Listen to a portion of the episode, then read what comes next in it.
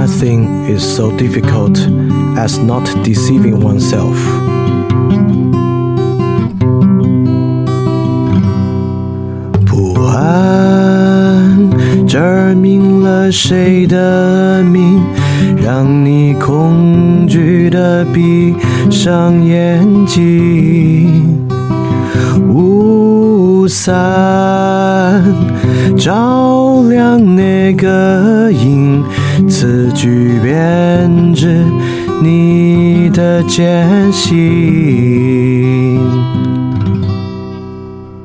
饭店二点零第二章：语言何以可能？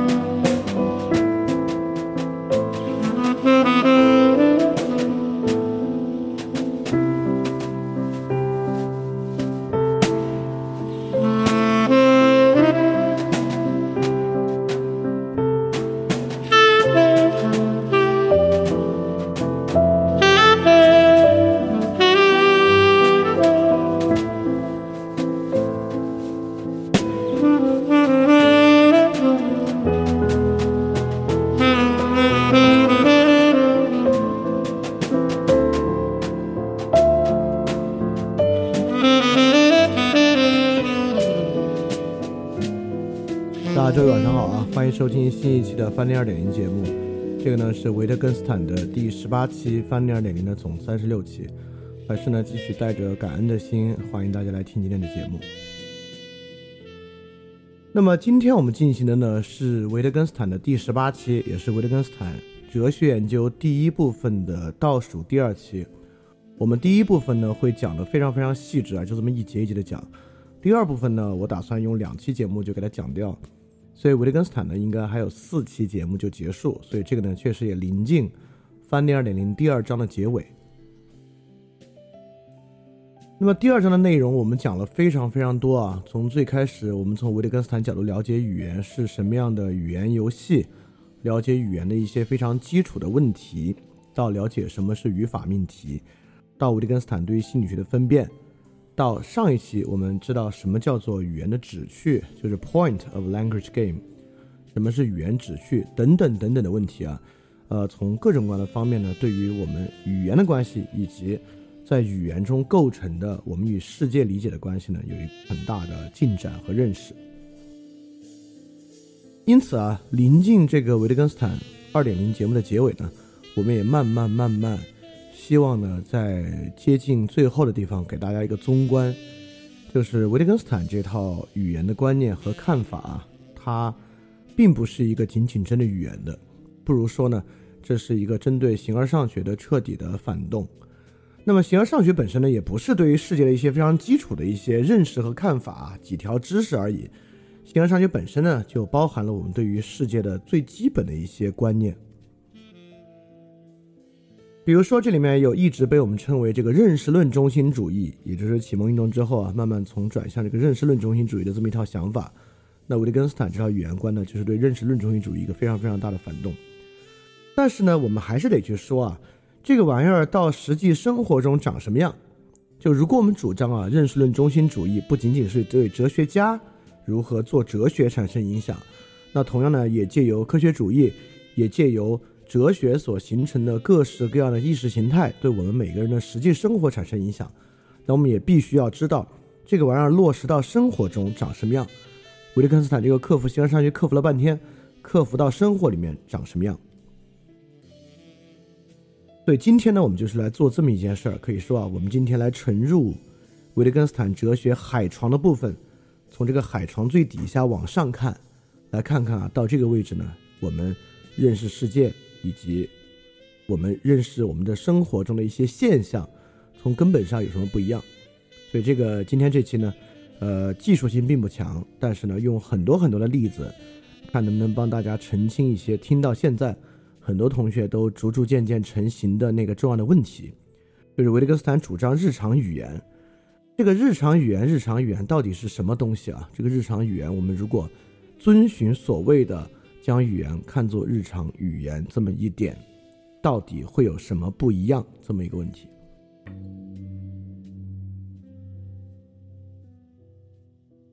那么，针对日常语言容易有的问题啊，包括比如说说了这么久日常语言，什么是日常语言，什么不是日常语言？这中间真的有非常明确的界分吗？比如说，把日常语言保持日常语言，到底对于我们平时说话意味着什么呢？包括啊，从呃，应该是呃四期以前，我们开始接触了一个非常重要的概念，就是语言建制。当时我们说到啊，如果没有语言建制，很多问题你连想都不能想，对吧？这个呢也是一个很奇怪的看法。我们认为呢，我们理解世界、感受世界、思考世界是基于我们的直接经验。我们有五感嘛，眼、耳、鼻、喉等等等等，这五感对于世界都在产生实际的刺激、实际的感觉和印象啊。为什么我们说如果没有语言建制都不能想？这个语言建制到底厉害在哪儿，或者到底重要在什么地方呢？其实从语言建制这部分啊，我们已经可以窥见到一点点。这里面有一个非常非常大的转变了啊！这个转变呢，我们今天就可以让它水落石出。就是今天呢，我们就是用一种非常明显、可综观的方式来看到维特根斯坦所主张这个语言和理论语言的区别到底是什么。好，我们就从一个最简单、我们已经反复说了很多次的例子入手，来谈谈今天我们怎么来谈这个问题。这个问题呢，就是我们生活中经常会遇到的一个实际语用，就是有时候我们会，呃，比如说我们旁边的一个人，他可能是一个保险的销售员，或者他是一个企业的员工，等等等等啊，可能在面对他老板和面对他销售对象的时候呢，他会非常的低三下四，啊，比如对方可能会要求他去跑些腿啊，做一些事儿啊，他都能够接受。这时候呢，我们很多时候就会给他说：“哎呦，你这样做太没自尊了吧？”我们会这么给他说。或者说“自尊”这个词也用于，比如说，呃，老师批评学生，或者，呃，领导批评下属，或者就是朋友之间互相批评，对方就打死不接受你的批评，就认为你有什么资格批评我？你们为什么要批评我？等等等等。我们有时候呢也会给别人说：“哎呀，你自尊心是不是太强了呀？”那么这里就能产生一个最基础的区分。如果维特根斯坦说这个句子的语义是什么呢？就是你这样做太没自尊了吧？其实呢，我们就在说你不该这样做。但是如果从一种理论语言来讲啊，你这样做太没自尊了吧？我们就会说，你为什么这样做呢？是因为你的自尊心比较低，或者你这样做呢会减损你的自尊。维特根斯坦认为啊，这句话在谈你不该这么做，而一种理论化的语言呢会认为，我们之所以用这句话，其实真的在说自尊。比如说，我们批评一个人，那个人打死不认，我们说你的自尊心太强了吧？用维特根斯坦来说呢，这句话的意思就是说，哎，你听听我们的话好不好？你接受接受我们的批评。但从另一个角度呢，好像我们真的是在谈，你现在问题是你有过高的 self esteem 自尊的一个问题。你看啊，这里会产生一个问题啊，你说你维特根斯坦，你说你的意思是说你不该这么做，你就直说呗，你为什么不直接说你不该这样做，而要说你这样做太没自尊了呢？是因为啊，你该不该这样做呢？你不该这样做，也有很多原因导致你不该这样做。自尊啊，就是我们发明的一个语言建制。这个语言建制从维特根斯坦视角来看啊，并没有在描述我们有某种自尊，我们的内在有某种叫做 self esteem 的一种自尊。自尊啊，不如是来描述我们接受还是抗拒他人给予我们的一种负面对待这么一回事儿。也就是说，在社会生活中啊，有在交往之中呢，有时候他人会凌驾于我们之上，有各种各样的有各种各样的方式啊，就是包括让我们做一些明显低于他的一些，比如说对他私人的服务啊，或等等等等的。自尊呢是来表述这样一个关系的。当我们接受这样的一种低于他人的状态呢，这就叫做自尊心比较低；当我们拒绝这样的东西呢，可能就会被称作自尊心比较高。因此，维特根斯坦为什么不直接说你不该这样做呢？就是因为自尊在语言建制中是有一个位置的。但是确实呢，会有人认为啊，这句话其实就是在谈自尊。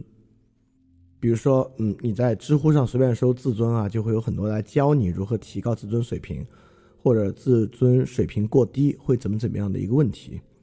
就很多人是认为，恰恰就是有自尊这回事儿的，而并不是把自尊当做在描述人与人交往中的某种状态，而把它当做人内在的一个状态，就像人格、就像自信一样，都把它当做一个跟人的本体论相关的一个状态。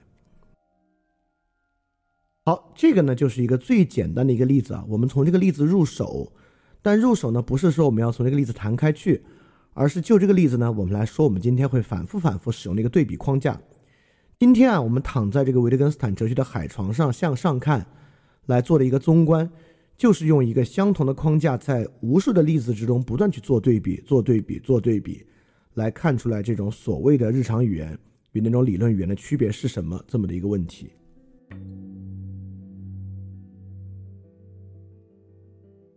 因此呢，本期我们的一个对比框架就是这样一个框架。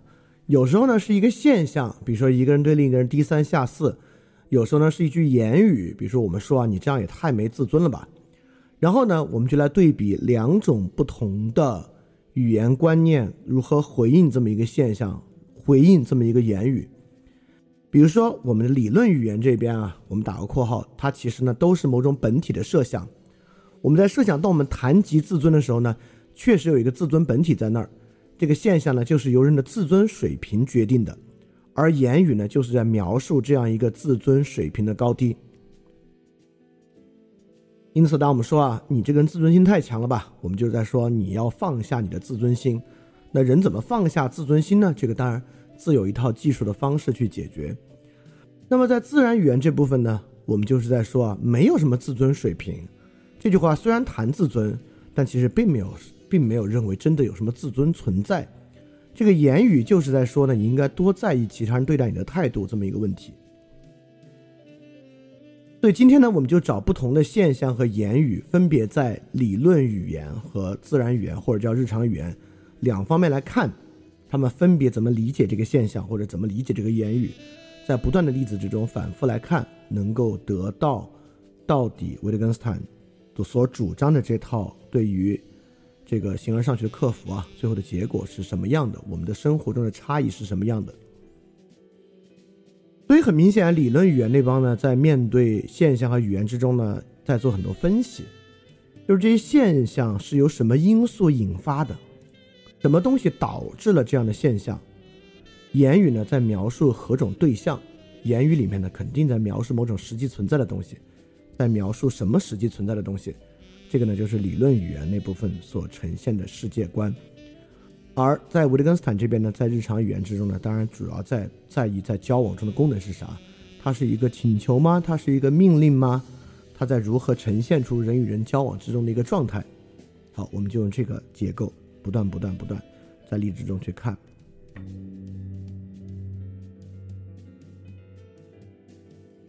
那么我们开宗明义啊，理论语言呢？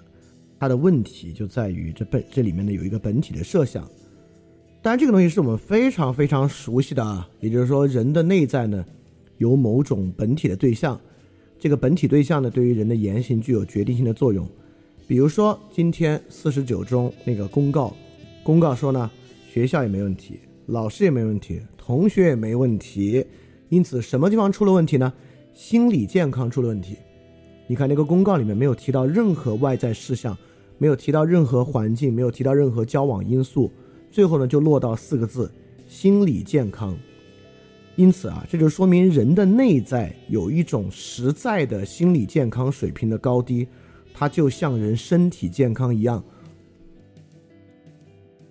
我们当然可以从身体健康上来讲啊，呃，这个人身体好一些，那个人身体差一些，或者我们拿一个更直观的事情来说。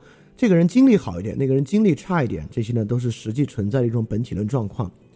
那么理论语言呢，就相信啊，还有各种各样其他的本体论状态，尤其是与人的内在相关的。因此呢，心理健康四个字才对人的言行具有这么大的决定性作用。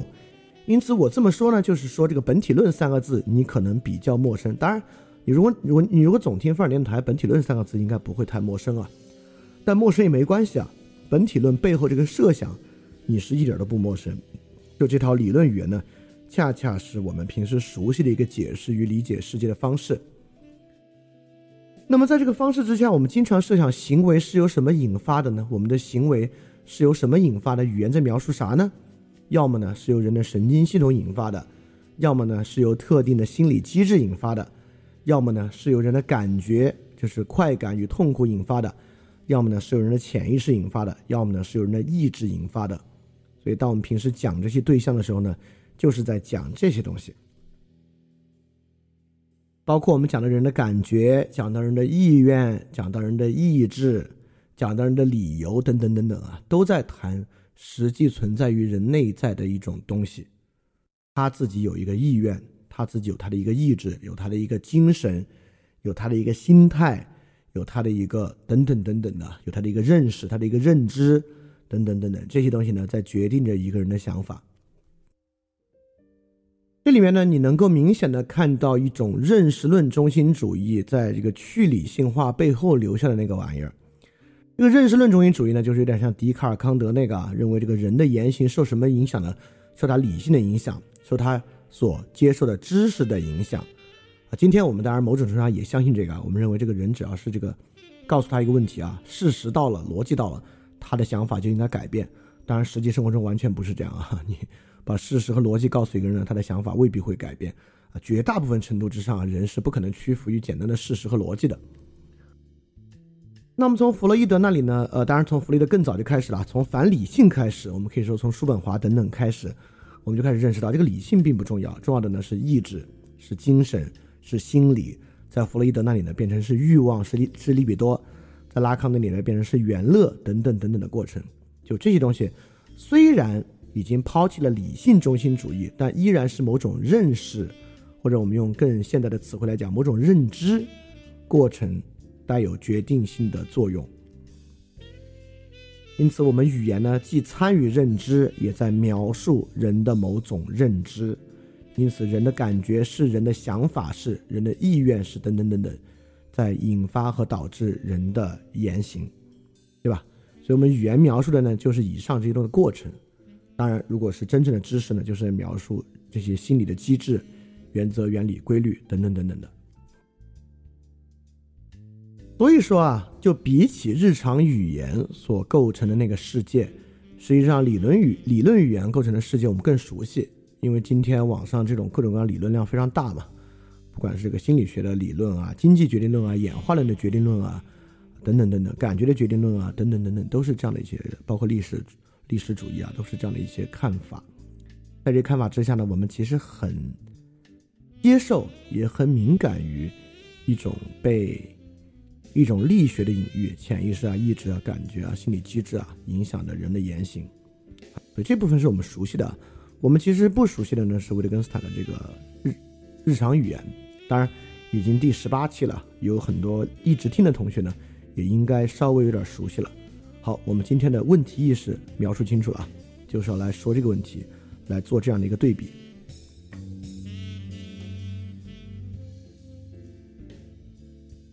那么我们今天讲的就是五百九十三到六百四十七节来做这样一个区分。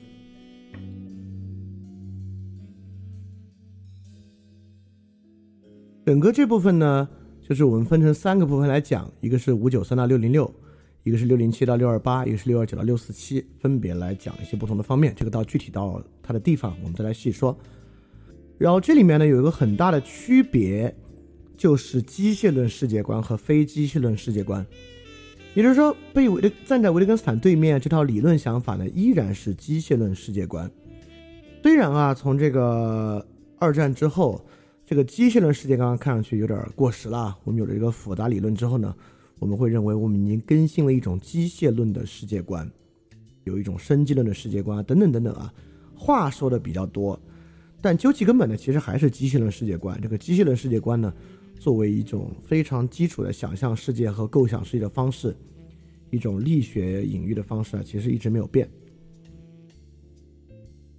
当然，说力学隐喻呢，好像这个事儿会有点抽象啊。但今天变成实际的例子之中呢，什么叫机械论世界观，可一点都不抽象。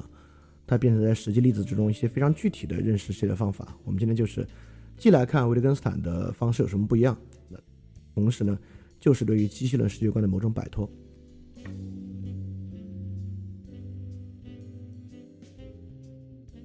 那么第一部分呢，我们讲五百九十三节到六百零六节这一节，我们其实还是在讲，并非每个词汇背后都有一个实存物或实存的过程。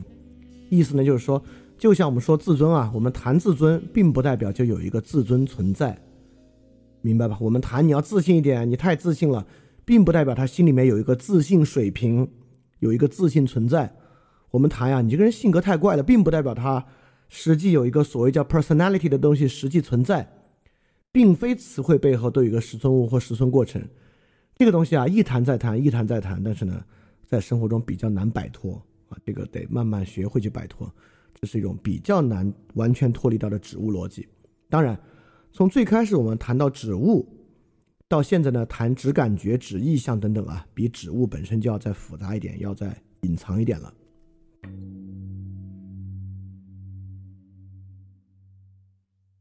第五百九十三节呢，这节只有短短的一句话，但这一句话呢说的非常好。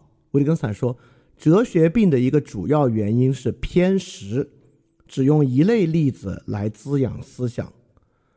所以说，我们为什么会造成这种指物的逻辑，会认为我们言谈的对象背后有实存物呢？就是因为我们总用一些跟它很贴近的例子来看待对象。比如说，一说语言指物，我们就能够想到，当我们谈桌子的时候，难道没有真正桌子存在吗？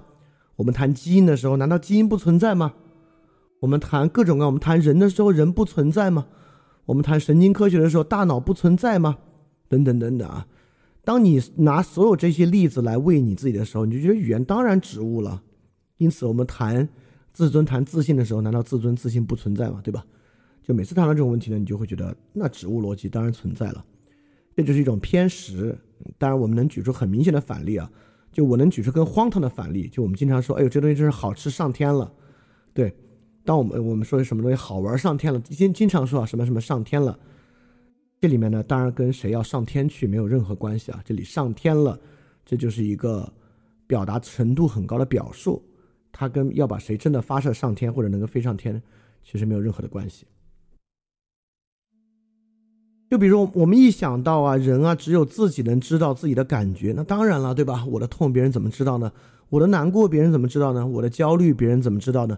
我的开心啊，那开心背后的苦只有我自己知道，别人怎么能够知道呢？一想到这些例子啊，我们就觉得当然只有自己能知道自己的感觉了，对吧？但是就是这就是偏食，所以我们之前举过那个例子啊，我们在电影拍摄现场来目睹一个电影中的枪击，可能一个小孩子不知道，他就问我，哎呦，怎么回事？我们要不要赶紧打幺二零救那个人？然后你会说啊，那假的，他不疼。你怎么知道他不疼？你怎么会你怎么会知道别人的感觉，对吧？你当然知道别人的感觉。我们在生活中很多情况之下，我们当然都能知道别人的感觉，就是猜测、预测、谈别人的感觉，就我们预想中别人的感觉来做回应或者做一些反应，是这个日常语言语言游戏中非常重要的一个部分。包括我们一说潜意识存在，人被潜意识决定啊，我们就想这个梦境，对吧？内隐记忆的形成，平时经常说错话，等等等等啊，那潜意识当然存在了，而且当然对我们有很大的决定作用，对吧？那其实呢，有很多的反例，我们之前讲行为经济学讲过啊，行为经济学有个很大的麻烦，他在设想啊，人有一种思维的模式，但是这些实验呢，只能做一次，不能做两次，一旦做完一次，那个人知道这个实验结果之后啊，再做呢？他的变，他就完全变了。当人知道有这么一回事儿之后，他立马呢，好像就不受这个机制的影响了。所以说，人是不是受潜意识机制影响呢？其实有非常明显的反例。这个还仅仅是关于人的认识的问题。哲学病在这些方面的问题非常非常多，包括不管是对于科学决定论的看法，对于政治问题的看法，对于经济问题的看法，很多问题，当人认为有一个本质。有一个本质的观念在背后，包括虚无主义等等等等啊，这些东西都可以说是由偏食来构成的。当人只观看一类例子，只由一类例子来滋养思想的时候呢，它很容易形成一种单向度的思维方式。这个我们在之前的激进主义和思想暴力里面提到非常非常多。就如果今天从这个角度来谈激进主义呢，我们就可以说，激进主义是一种典型的使用一类例子来滋养思想的一类方式。当然啊，人是有很强的这个能力的。比如说一个激进的左翼，他能够将生活中的一切例子都用左翼、用劳动关系、用剥削理论来看待，不管这个剥削是一种原初意义上的基于生产资料的剥削，还是是一种隐喻意义上的基于价值的剥削、基于感受的剥削等等等等，他都能够来这么想。那比如说，一个非常相信精神分析的人，能够将人生活中的一切现象都用精神分析来做一个解释，那么他接触的一切言行呢，也都变成了一类的例子来滋养思想。那这个哲学病呢，当然会越来越强，越来越强，越来越强。因此啊，我们学习维特根斯坦啊，之前就是提到过，之前在维特根斯坦带给我的这个影响和改变里面就已经提到过这一点了。就学习维特根斯坦，当然得有一种非常关键的信念，就是关于人的问题，绝对总有另一种可能。就任何情况之下都有另一种可能可以去理解它。他这个东西说的比较浅呢，有点像康德所讲的那个二律背反。当然，这个二律背反还是这种另一种可能的一个方面。也就是说，即便对于同一个问题，人们都有不同的看法，更不用说在维特根斯坦的意义之上，他更关注我们能够用不同的视角看问题，那可能性呢就更多更多了。所以这一节呢，我们就可以说，这个哲学病的一个最主要的原因就是视野的匮乏，而将一切言语中的问题当做本体论来看待，就是一种视野的匮乏和一种偏食啊。尤其是一个人接受了这种现代心理学启蒙之后，或者一种现代的科学决定论启蒙之后，他看待任何问题啊，都变成了就是他戴上了一副眼镜儿，在这个眼镜儿之下呢，所有例子都变成了一类例子。那你老这么看，老这么看呢？当然，你就会对这个理论非常崇拜，或者认为这个理论可以解释一切了。所以哲学病呢，就是这样一种偏食，而破除这个偏食的方法呢，就是看到另一种可能性。所以今天呢，我们这个对比其实也是在不断的给大家看另一种可能性在日常语言之下是什么样的。好，我们接着往下看。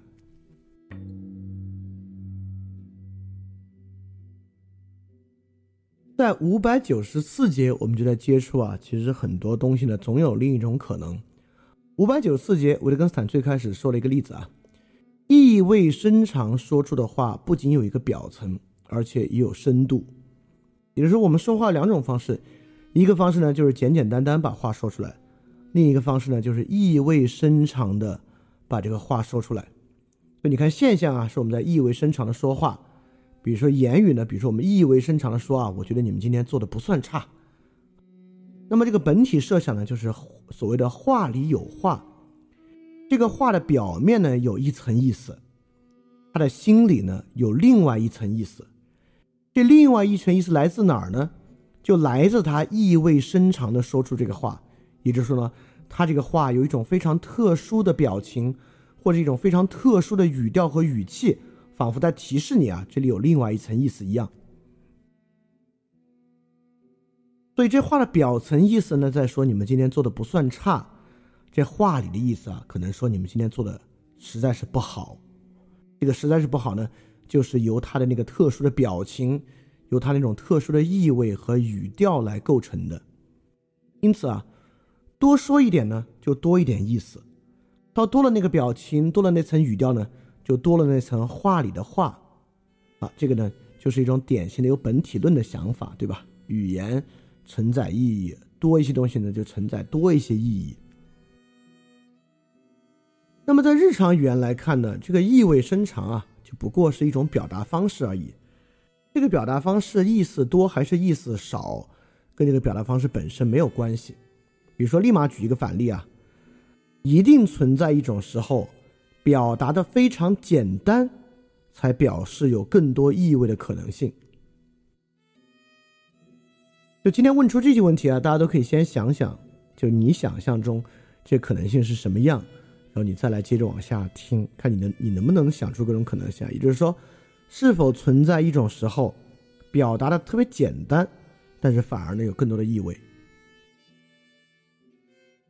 就我这里的例子例子呢，是说我们可以想象一个特别耐心的班主任，他给班上的每一个孩子都给评语，一般的评语呢写的非常详细，写的特别多，写的特别好，就是为这个孩子剖析啊，他最近的问题是什么。但其中就有一个孩子，这班主任简简单单的写了一句还不错，在这个情况之下，是不是表达的简单的这个人可能有更多的意思呢？就如果这个孩子的家长啊知道这个老师给班上每个孩子都写的可详细，写的剖析的特别带着这个感情啊去给他们剖析，但自己的孩子呢就三个字还不错，那这个情况之下呢，他是不是觉得不寒而栗啊？是不是遇到了一些非常奇怪的情况，需要去探索这个还不错背后的原因？因此啊，这就是一种日常语言的观点，意味深长的说话是一种语言的形式。这个形式是不是有复杂的意思？是不是一定就话里有话？当然不是了，对吧？如果大家都说的特别简单直白，那意味深长的说呢，就有另一种阐释的空间。但如果每个人在这个环境之下都特别意味深长的说话，反而简单的说话的那个人呢，有额外阐释的空间。这个东西呢？并不代表某种表述方式背后有某种本体论在背后支撑它，并不代表意味深长的说话就一定有特别深长的意味。在某些环境之下呢，简单的说话反而有特别多的意味。那在五九四节，维特根斯坦接着说啊，既然我们大家在这里意见一致，这东西不就是真的了吗？对吧？这是一种典型的实证主义的方法。也就是说，如果就一个对象和一个问题，我们大家的想法都一样。它就有点像我们做实验做出的结果都一样，那么呢，肯定就是真的了。那当然不是啊，就是当然这个社会上和这个世界上有很多骗子开大会或者一些嗯不具备真实性的场合，在那个场合之中呢，大家能够有一致的意见。比如说大家都认为太极拳一种某种现代那种传武太极拳能够有巨大的威力等等啊，在场的人都能达到一致的意见，但并不代表呢它就是真的。当然，更直观的例子是五九四节这个例子，五九四节括号里这个例子，维特根斯坦说，有有这样一种说法，他说，我不能接受别人的证词，因为他其实不是证词，他只是告诉我他倾向于说什么而已。好，你看这个我们可以对比一下了，现象呢是有一个事实，言语呢就是一个证词，证词呢当然就是一个证人对这个事实的某种描述。如果有这种本体论的设想，我们当然认为，语言怎么可能反映全部的真实呢？而且本这个人心隔肚皮的想法啊，因为我的感官啊跟他的感官呢并不连接，所以证词呢某种程度上呢当然是他倾向于说什么而已，我是不可能通过他的证词直达那个事实的，对吧？所以这句话有道理啊，我不能接受别人的证词，因为他不过是他倾向于说什么而已。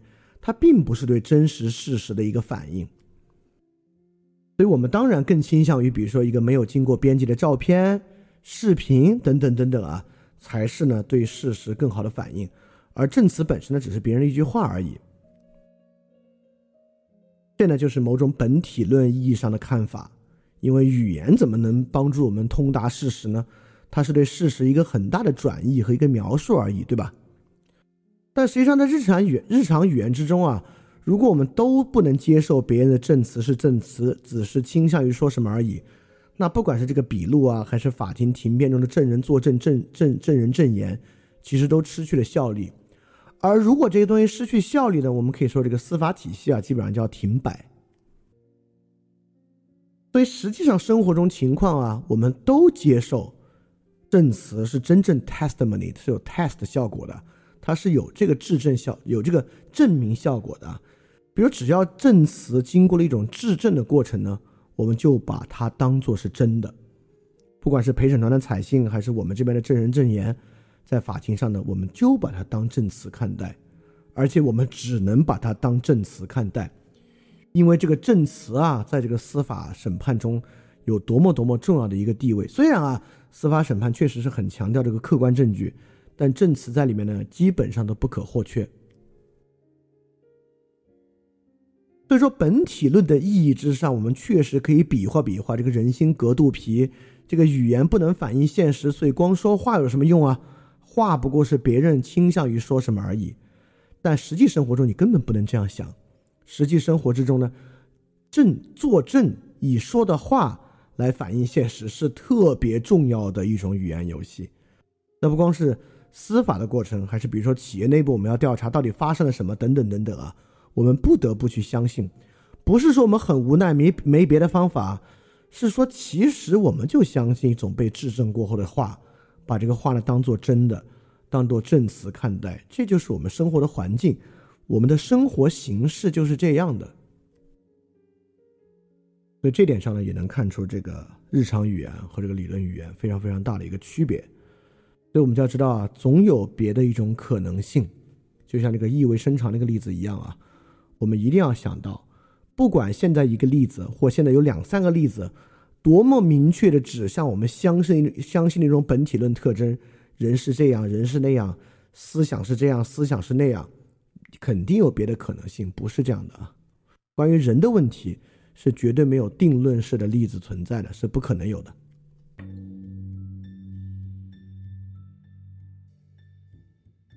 那么，在五百九十五到五百九十六节呢，我们进入另外一种对于现实的描述啊，就不是现实存在物的描述了，而是对心理某种感觉的描述。这个呢，比这个存在物要稍微再隐藏一点，但这个隐藏的，我们平时说的很多。就五九五，维根斯坦举个例子啊，说。我们在一种联系中说出这句话，我们就觉得很自然而然；孤立的说呢，就觉得很不自然。所以说，现象呢，就是说我们在不同环境之中有不同的表述。这个言语呢，就是一句话。那本体论设想呢，就是这样的：一句话总可以拥有自然或不自然的属性，要么呢，这话是自然的；要么呢，这话是不自然的。就像当维特根斯坦提出了这个日常语言与非非日常语言区分的时候啊，我们就忍不住问：怎么标准区分一句话是日常语言还是非日常语言？就像每一个表述都附带一种两分的性质，要么呢它是日常语言，要么呢它是非日常语言。就像这里面一句话，好像要么呢是自然，要么呢是不自然。因此，自然不自然或日常语言非日常语言，在这里面变成了一个实际存在的性质，它成为每一句话都拥有的一个性质。好，这是一种语言本体论的想法啊。但维特根斯坦可不认为语言有什么本体论。比如说，在这种日常语言的情况之下，我们给别人说：“哎呦，你这样说太不自然了，你怎么这样说话？”这句话的对应呢，并不是自然是什么样的。什么说法是自然的，并不是让这两个对应。正如五九六节维特根斯坦说啊，发掘一种或一团不熟悉、不自然的感觉会比较容易些。也就是说，不自然、不熟悉在语言游戏中呢有它特殊的功能，这个功能不是与自然、熟悉来对应。比如说熟悉感，假设啊。我现在回到我的老家，因为我确实已经挺久没回去了。回去之后呢，我感觉哎呦，还是很熟悉。这个说法呢是有意义的。但比如说我天天去到一个公园，我每天都去，然后第二天还去那公园，我突然感觉到哎呦，好熟悉啊，就很奇怪。就是我每天去的一个公园，我第二天去感到很熟悉，是一个很奇怪的事情。不熟悉感也一样。假设我一个每天都去的公园，但今天去却感觉，哎，不是很熟悉啊。有些不熟悉的东西是很自然的。比如说，有一个第一次认识的人，别人把我介绍给他，别人说，哎哎，这是谁谁谁，跟你认识认识。我跟他说，你好，你好。哎呦，我对你好不熟悉啊。别人就觉得你疯了，对吧？你第一次认识，当然不熟悉了。因此，我们说熟悉不熟悉。包括我们自己感觉熟悉不熟悉，和这个事儿实际上有没有一种本体论的熟悉一点关系都没有。好，这样有点怪了啊，要注意啊。比如说啊，我每天去同一个公园，我当然应该感觉很熟悉啊，对吧？你每天都去，但为什么你一点都没有熟悉感呢？就说明熟悉不是一个实存的性质，而是一个功能。也就是说，你认识一个新的人，一个新朋友，你当然应该不熟悉了。但这个时候，为什么你不会产生不熟悉感呢？对吧？而为什么你对一个你很熟悉的环境才容易产生一种不熟悉感呢？所以可见，熟悉不熟悉，日常不日常，自然不自然，是来表反差的，并不是来表达某种自然的性质。这个语言建制的发明啊，熟悉感不熟悉感，是用于本不熟悉的地方熟悉呢，或者本熟悉的东西产生不熟悉的这种反差感觉，而绝不是用于描述某种客观存在的性质。因此啊，我们说日常语言、非日常语言，非日常语言呢，就是说明明有一个现成的自然的解释。你非要用一个别扭的解释，这个呢就叫不日常。就像我们说，哎呦，你你这个人今天说话阴阳怪气，好不自然，你能不能自然一点？比如一个男孩刚刚追求一个女孩，两个人出去玩，这个男孩用力过猛那个样子，我们就说，哎，你说这话太不自然了，今天。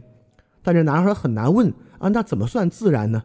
这个女孩可能也只能回一句，那就是你放松啊，就自然而然就自然啊，对吧？他很难描述出自然的标准是什么。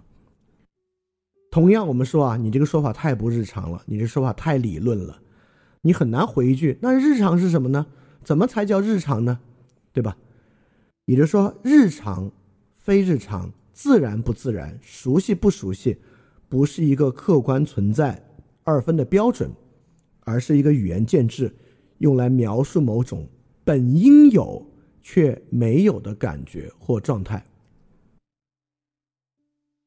所以这个呢，也就是维特根斯坦这套语言观念和这种本体论的语言观念一个非常非常大的差异啊。这个差异呢，什么什么感啊，我们平时生活中非常非常多，绝大部分情况之下，我们使用什么什么感这种偏心理学的表述呢，都是在本体论的意义之上的。所以大家平时呢，可以对这个保持一定的敏感。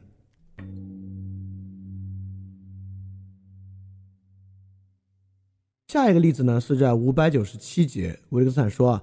一个德国人英语说的挺好，但是会顺口啊说起德语腔，尽管他呢不是先构造出德语表达式，再把它翻成英文，但是我们说啊，他说英语时仿佛在下意识的从德语进行翻译，也就是现在呢，我们现象啊是人说话呢沾染一个母语腔调，他的言语呢是说外语，那我们的本体论呢就是说啊，我们习惯用母语思考。只有外语学的特别精通的人才会用外语思考。你看，我们经常这样啊，有时候学外语，老师还要劝你呢，说啊，你要学会用英语思考。但我们都知道啊，我们说话的时候思考嘛，对吧？像我现在从头开始讲到现在，说了这么多话了，实际上我打了稿子的就只有 Keynote 上这些话而已。那其他话哪来的呢？其他话是思考的结果吗？我自己都没有感觉思考啊，就这么顺嘴就说出来了。那我们就只能说啊，你以为你自己没有思考，但你潜意识呢，在你未被察觉的过程之中呢，他在进行思考。所以我们也可以说给个别的人啊，虽然你学外语的时候，你说话就这么说，没有感觉自己在思考，但实际上你还没有学会用英文思考，潜意识中啊，你还在用中文思考。这个呢，就是一种本体论的一种理论语言的想法。我们认为啊，人总是在以某种模式、以某种方式进行思考，即使不是外语啊，到 Stephen Pinker 和乔姆斯基那里呢，我们也会认为人有人用一种心语思考，用思想语在进行思考。那么，思考这个概念，我们之前就辨别过了，在日常语言来看呢。思考这个词根本不用来标示一个思考的过程，比如说我们说一个人啊，他不假思索的就回答了我我的问题，是这个人真的没想过吗？只不过是在说啊，我问他问题之后，他并没有停顿就直接回答了我，这个过程呢叫不假思索。但他难道真的脑子里没想？怎么可能呢？不然这个问题哪儿来呢？也就是说，脑子里思考这个事儿啊，对语言建制并不重要，也并不明显。我们并不区分一个人在脑子里是否怎么样想，包括我们平时说话，绝大部分时候，除非你真的特别特别早学外语啊，根本一点都不熟练的时候，绝大多数时候都不会脑子里有一句话，把它把这句话想完整再说出来。因此啊，用什么什么语言思考，才必然进入所谓的潜意识领域、下意识的领域。我们就假设我们说你的潜意识和下意识啊，实际上在思考，这就是一种本体论的设想。我们假设人有一种潜意识，有一种下意识，在他自己不知道的地方呢，在进行思考。我们有时候有时候也说啊，我们的认知模式虽然你自己感觉不到，但当然存在。难道你的大脑里不存在一个认知模式吗？如果不存在的话，这些话是从哪来的呢？对吧？我们会问这个问题。但如果你之前学维特根斯坦，你应该有敏感啊。这在维特这在维特根斯坦看来呢，就是误导性问题。这个问题是我们不需要回答的，不需要回答，不是因为我们不求真，不是因为我们不求甚解，而是因为我们根本没有遇到这个问题。你想它干嘛？你想它或不想它，难道会真的影响你平时思考、说话、跟人对话时候任何过程吗？不会啊。因此，你问这个问题干嘛呢？你问，那这些话从哪儿来的？这句话是干嘛呢？你可能说啊，正常人当然没这个问题了。我们问这个话。是来去解决那些失语症的文，他们说话的问题的。但如果你真接触那个问题，你会发现啊，如果你真的要解决失语症的人的问题，你根本不必去看普通人那句话从哪儿来的。当然，你看的话呢，其实也看不出来。所以说啊，从来没有我们用哪种语言思考这个问题，思考这个语言建制不用来表述一种实际脑子里发生的过程。和方式思考这个语言建制，实际上是用来表述我们人说话和说话反应之间间歇这么一个语言建制的。这是一种日常语言的思路。我们为什么要用这个建制呢？你说，哎，对呀，难道思考这个对人来讲这么重要的一个问题，我们都没有用？我们用思考这个词来当什么说话之间的间隙？这不是大词小用吗？其实不是啊。就比如说，我们现在是一个公司，这公司里面啊，每次开会有一个人啊，都主动第一个发言，但他每次发言呢都挺轻率的，所以说，我我们大家给他说，哎，你多考虑考虑，你多思考思考再发言，好不好？啊，因此，思考这个词就是来干这个东西使用的，而这个东西才是重要的，因为什么呢？因为真正啊，我们以为我们在 thinking 那些东西。根本不是靠思考嘛，你学数学不就是学用数学思考吗？但你学数学这个过程中，思考这个词儿很关键吗？对吧？你学哲学学维特根斯坦就是在学某种思考方式嘛。但学维特根斯坦这个哲学过程，思考这个词儿很重要吗？没有这个思，没有这个词儿就学不会吗？不会，对吧？所以思考这个事，我们觉得哇，思考对人太重要了。这个想法本身就很奇怪，思考对人有什么重要的呢？对吧？我们觉得思考重要，反而是个很奇怪的想法。人怎么能不思考呢？就一个小孩从生下来，从有语言开始，他不思考，他怎么去吃，怎么去喝，怎么假哭呢？就思考不是什么新奇的事情啊。所以说啊，没有什么思考不思考，用语言思考，用外语思考，没有这些事情啊。这些是一些本体论的设想。设想我们在言谈说话之际，有一种下意识和潜意识在运转，并且这种下意识和潜意识啊，竟然还可以用母语或者用外语，我只能说这个想象力太疯狂，这个想象力也太大了。但是呢，就是由于我们太熟悉这套本体论想象了，我相信很多人在学习外语的时候都听说过，要学会用英语思考，好像 这样呢，做英语阅读题啊或写作的时候呢，就能更熟练一点。但是你现在可以仔细想想，真的有这回事儿吗？什么叫做用英语思考？就也许有人啊，做阅读题的时候呢，每读一句都要翻译成中文记下来，那那种只能说太不熟练了。我也不能说，可能你不那么翻译，能够直接那么读，你就变成用用用英语思考了。其实那个时候你脑子在进行什么思考呢？你真的在一句一句去想它吗？其实也并没有，对吧？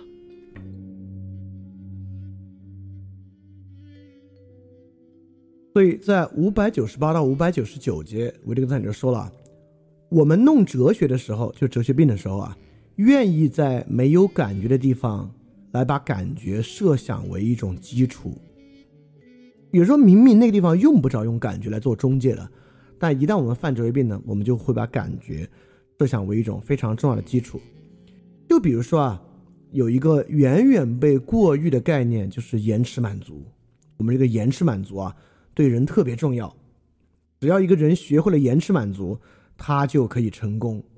我们就把延迟满足这种感觉、那种耐心的感觉，当做一个特别不得了的事情。当然，对延迟满足的批判走向了另外一个反面。今天也有很多批判会认为啊，这个延迟满足要不得。当孩子啊有一个需要的时候，这个父母为了延迟满足不回应他，这个不回应啊，造成一种巨大的不安全感。你你以为你在训练孩子延迟满足，实际上呢，你给他带来一种巨大的不安全感。所以在这里呢，我们发明了两种本体论的概念。一种啊，我们认为人脑子里面似乎有一种实存的自制力的器官，对棉花糖更有耐心一些，晚点吃，这个自制力器官啊就会越来越强烈。在另一个批判上呢，我们认为人脑子里面啊似乎有一种安全感的器官，他想吃棉花糖，你不满足他，那个安全感器官就受到了攻击，就会变得很衰弱。而在日常语言之中呢，这个耐心就是耐心啊。没什么延迟满足，也没什么所谓的不安全感，也就是在日常语言之中呢，不认为一个孩子啊在棉花糖这事儿上能多忍一会儿，他就必定会更有成就。为什么呢？原因是什么？原因就是最开始说的，原因就是你要知道啊，这里面可能性多了，可能是这个孩子耐心比较好，可能是这个孩子没那么喜欢吃棉花糖。可能是这个孩子怕被父亲惩罚，可能是这个孩子想赢，觉得他是最后一个吃棉花糖的人很酷。这里面的原因非常非常多，根本无法用一个感觉，不管叫言辞满足还是用自制力来去框定。第二，当一个孩子想吃棉花糖而不给他吃，也绝对没有一个可能性，就是他会导致不安全，它会导致各种各样的事情，对吧？比如说，因为他最后都会奖励两个棉花糖，会奖励一倍嘛，会导致他更贪婪，会导致他老谋深算，会导致他耐心很好，会导致他不理解父母，等等等，会导致他讨厌这样的实验，都是很有可能的事情啊，未必会导致他不安全感。因此，这就是日常语言。日常语言呢，就是要想象有非常丰富的可能，而并不去假设人脑子里面有一种自制力器官，有一种安全感器官。会在棉花糖的耐心中间必定的戳到它，就像如果你这样想的，你你就不会想象啊，人参加长跑登山，他就一定会怎么怎么样，他就会变成一个更有耐心的人，不会啊，他可以参加长跑跑超级马拉松，但回到自己的公司里面，依然一个小事就把员工骂的喷这个热血喷头，就是这没有关系嘛，在日常语言之中，我们知道这两东西没有关系。就人不存在一种本体的器官，这个器官叫耐心，好像这个耐心啊，既在长跑上使用，也在待人接物上使用，没有这样的东西啊，甚至没有一个器官叫做人对人的耐心。人当然可以对一个人很有耐心，对另外人完全没有耐心，是因为他所处的情境不一样。一个人甚至可以对外面的服务员很有耐心，对亲人没有耐心，也可以反过来，对亲人很有耐心，对不认识的人毫无耐心，这些可能性都是存在的。当然，你可能会怀疑啊，这跟维特根斯坦这不是在搞不可知论吗？这不是不可知论啊，只要你那个情境搞清楚了，他到底对服务员这个群体有没有耐心，你是完全可以知道的。只是你并不贪婪的想啊，我要对这个人的总体耐心水平有一个把握，不存在一个人的总体耐心水平这么一种心灵器官。所以，正如在五百九十九啊，维特根斯坦说，在哲学里，我们并不推演出任何结论。事情必定会如此这般，并不是哲学的命题。所以说，哲学啊，包括人的认识啊，并不负责给出一种起源原因的解释。就日常语言，依然会把它放置进入各种各样不同的环境之中。我们并不去设想人有一种自制力器官，去设想人有一种安全感器官，没有这样的东西。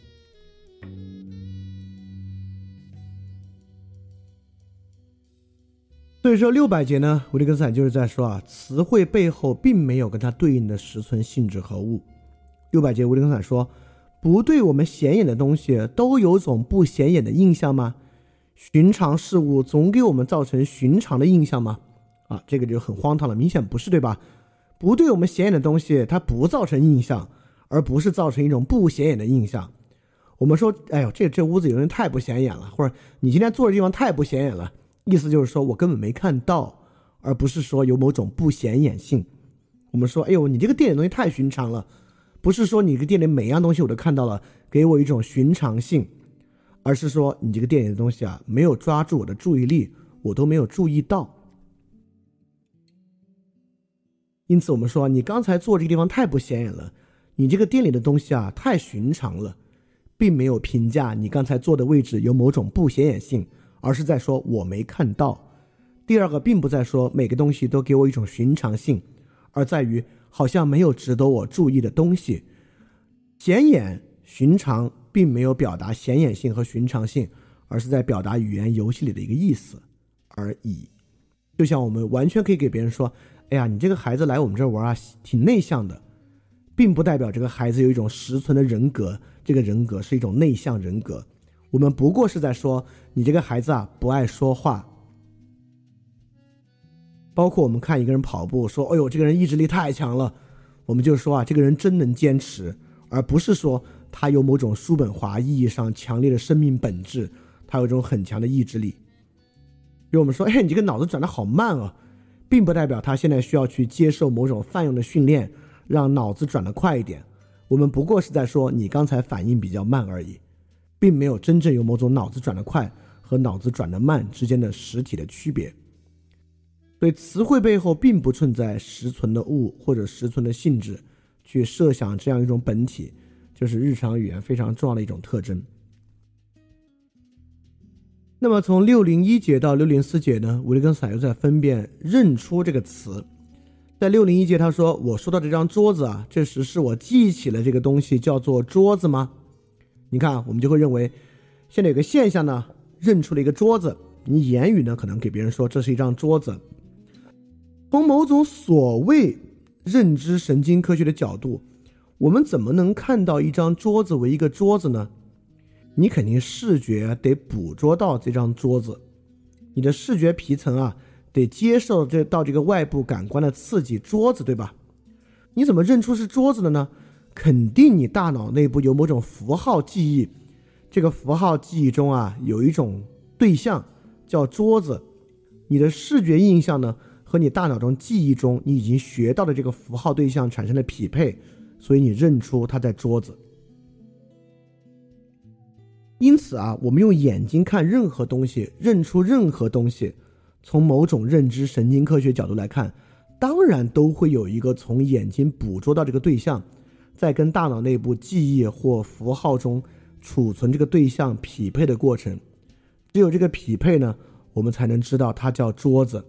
这个过程特别像今天一个自动驾驶汽车，它的这个系统啊，捕捉外部的这个图像，这个图像通过一个算法呢。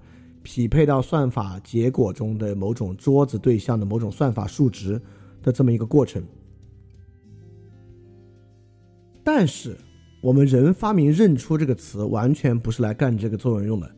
就像六零三节，我跟刚才说，没有人会说我每次走进相同的房间，对这个极为熟悉的环境，都对我看到和曾经上百次看的东西复认一遍，也就是说。你桌上有一支笔，你拿起这支笔，把它当笔用，我们就会问：难道你没有认出这个笔吗？你要是不认出这个笔，你怎么会把它认出来并当笔用呢？但在我们脑子里，我确实没有真的花心思去认出来它是个笔，与我们脑子中的某种笔对应，它是个笔，然后把它当笔用，对吧？你看啊，某种明显的比对的作用，比如说啊，你很长很长时间之后回到家乡。你有个认识的朋友跟你说：“哎，你看这是谁啊？”领一个人来，你没认出来。你说：“嗯，不知道这是谁。”他说：“这这不就是我们小学里面那个江同学吗？”哦，你一想到你小学时候对江同学的视觉印象，你突然发现他们两者之间相似之处，你就说：“哦，看得出来，看得出来啊！这么这么久时间长变了，对吧？”这个呢，就是一种典型的比对。但你在拿起桌子上笔的时候，什么时候拿着它？脑子里想着过去，你看到这个笔的样子，认出它是个笔，拿出来用的，不会啊？怎么办？怎么办？还要搞这个本体论设想该怎么办？哎，只有一个办法，这个过程啊是下意识的比对。你会发现啊，每次一到这个画边不圆的时候呢，潜意识和下意识就来了。我们说啊，在下意识的过程之中啊，你在脑子里完成了比对；在潜意识的过程中呢，你在脑子里完成了比对。甚至我们还在拿神经科学来研究这个东西啊。反正每次一边不圆呢，就是下意识和潜意识。而自然语言的认出啊，日常语言的认出是拿来干嘛的呢？不是来认笔、认桌子的。是来认那些不太容易看得出的对象的，也就是说，你的朋友领一个人来跟你说：“哎，认得出来这是谁吗？”说这话就是因为挺难认才能这么说。你不会天天回家，假如说你跟父母都住在一起啊，你每天回家，你爸爸都指着你妈说：“来，认得出来这是谁吗？”这就是神经病了，对吧？你当然在认啊，但是这不叫认出。认出这个词专用来认那些不太好认的东西，就比如什么时候我们认桌子呢？比如这个桌子啊，长得又有点像桌子，又有点像椅子，我们才说这是啥呀？你说哦，这是张桌子。就只有不好认的时候，才有认出这回事儿。而你现在总在想啊，难道要这么狭隘的使用“认出”这个词吗？难道我们平时看到身边的一切？不都是在潜意识里面不断的认出他们是什么东西吗？那我反而要问：如果认出啊是这么泛、这么泛、这么广泛的一个东西的时候，你在认出老同学和认出一个不好认的东西的那个时候，这种特殊性又怎么被体现出来呢？对吧？也就是说，不要把随时随地都有的那个东西看得那么重，认为。我们的词汇需要用于使用到那么泛化的一个，尤其是被我们想象为，实际上我们脑子里根本没那么想过，你非给它想到潜意识和下意识上面去的一个东西和对象上面，就是我们没有必要为那个东西命名。一会儿之后我们就会遇到例子，我们没有必要为那个东西命名，我们也不会为那个东西命名。因为那个东西就是自然被给予我们的，从来也不会出错，我们犯不着去描述那样的一个东西。也许有谁啊，比如说他有这个精神疾病之后出了这个问题，那这个时候我们可以用这个词，但并不代表我们在泛化谈一个认出过程，而是对他来讲啊，认出普通的桌子已经像我们认像桌子的椅子那样同样困难了，因此这个时候给他用认出。这个词，假设他已经昏迷了，现在刚刚恢复，我们给他指，这是什么？他说桌子，这是什么？这是椅子，这是我们已经在假设他认东西很困难了，所以这个词儿跟我们用法是其实是一样的，我们并没有泛泛的让他在认身边的一切。比如说，一般在这种苏醒实验的时候，我们也从来不会让人去认被子，让人去认墙，而是一般都让人去认你手比出的一二三四五。让他去认一个他曾经认识的人，为什么我们不会指着墙给他说这是什么？我们不会指着被子问他这是什么？因为他不具有认出东西的典型性和区分度。所以说，一定要摆脱我们对于什么东西都有一个本体论意义上认识，我们有一个广泛的一切视觉对象认出这样过程的一个执迷。我们没有必要去描述那个东西。我们也从来不会在问那个问题上出错，也不会就那个东西拿去给别人做交往，所以我们没有必要给那玩意儿命名。我们不用把“认出”这个词附到那个东西上面去，是没这个必要的。